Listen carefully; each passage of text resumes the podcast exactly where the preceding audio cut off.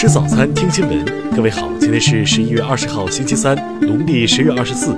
新阳在上海问候您，早安。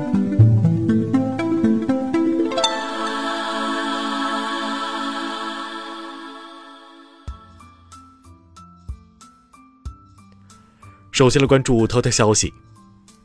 昨天。外界号称强硬派的邓炳祥全面接管香港警队，成为香港回归后的第七任香港警务处处长。同时，香港警察的核心价值观已从原来的服务为本、精益求精，更改为忠诚勇毅、心系社会，将忠诚放在首位，表明立场。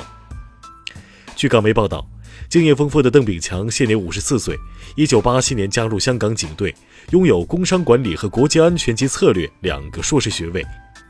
他在警队服务期间，曾驻守多个单位，对刑事调查工作、国际联络事务及行动指挥方面拥有丰富经验。二零一四年出任港岛总区副指挥官时，就曾强力处置非法占中。值此香港暴力横行、社会撕裂、秩序混乱之际接手警队，邓炳强可谓临危受命。上任第一天，邓炳强就让暴徒领教了警察新一哥的强势。前一夜。香港理工大学暴力升级，邓炳强现身现场指挥。随后，警队发起多轮行动，在香港理工大学范围内拘捕及登记了约一千一百人。邓炳强在接受采访时表示，在接下来的日子里，警员安全将被优先考虑，希望社会继续支持我们的工作，让香港的治安能够尽快恢复平静。听新闻早餐，知天下大事。全国人大常委会法工委昨天表示。香港特别行政区法律是否符合香港基本法，只能由全国人大常委会作出判断和决定。针对美国防长称中国在南海的活动对他国构成威胁，外交部十九号驳斥说，美方在南海的航行自由才是南海局势紧张的根源。据港媒报道，从六月香港修例风波以来，截至本月十八号为止，警方已拘捕最少四千六百人。共有四百五十四名警员受伤。最高法十九号表示，二零一八年，微信超过 QQ 成为网络诈骗犯罪中使用最为频繁的犯罪工具。工信部数据显示，一到十月，全国电信业务收入累计完成一万零九百七十三亿元，同比增长百分之零点二，扭转了上半年和前三季度收入持平的状态。中国农科院研究人员认为。近来猪肉价格回落，主要是因为目前全国肉类供给总体有保障，生猪价格下跌带动猪肉价格回落。央行银保监会近日发布文件，支持商业银行、非银行支付机构将 ETC 欠费用户信息提交金融信用信息基础数据库。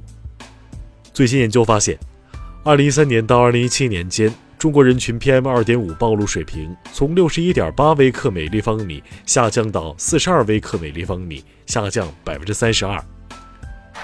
下面来关注国际方面，美国众议院议长佩洛西日前表示，欢迎总统特朗普亲临国会，对弹劾调查听证会的供词做辩解，或以书面形式予以答复。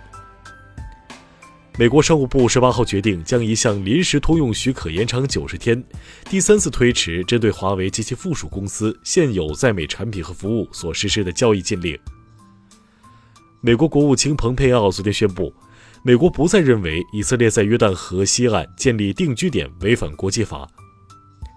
二十号，日本首相安倍晋三累计在任天数将达到两千八百八十七天，时隔一百零六年刷新纪录。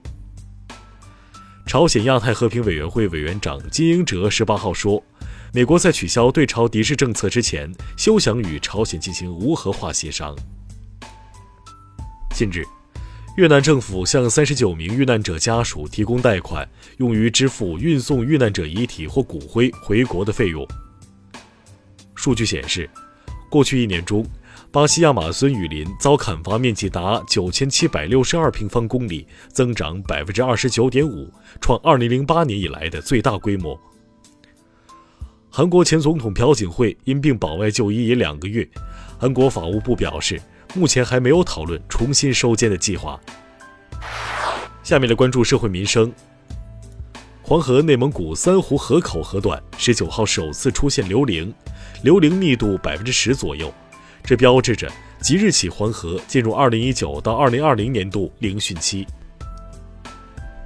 十九号两点，山西平遥煤矿事故结束抢险救援工作，事故共致十五人遇难，九人受伤。经初步调查，该事故系违法违规生产所引起。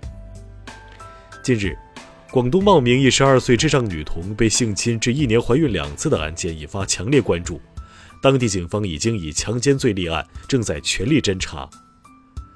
昨天，我国首例涉英烈名誉互联网公益诉讼案开庭审理。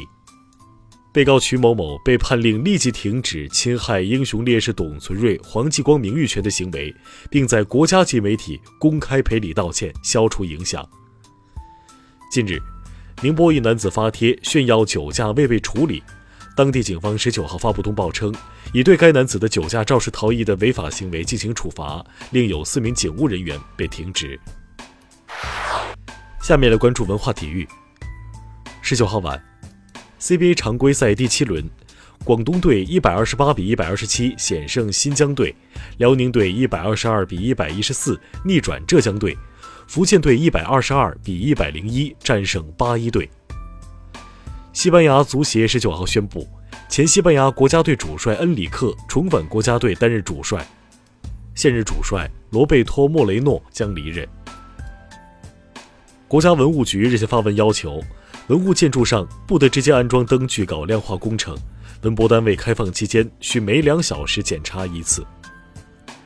三峡植物园珍稀濒危植物图鉴近日正式出版发行，该书共收录植物五十四科、一百零八属、一百八十三种，是一部兼具科学性与实用性的大型工具书和科普读物。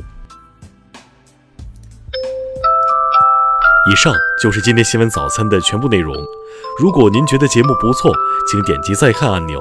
咱们明天不见不散。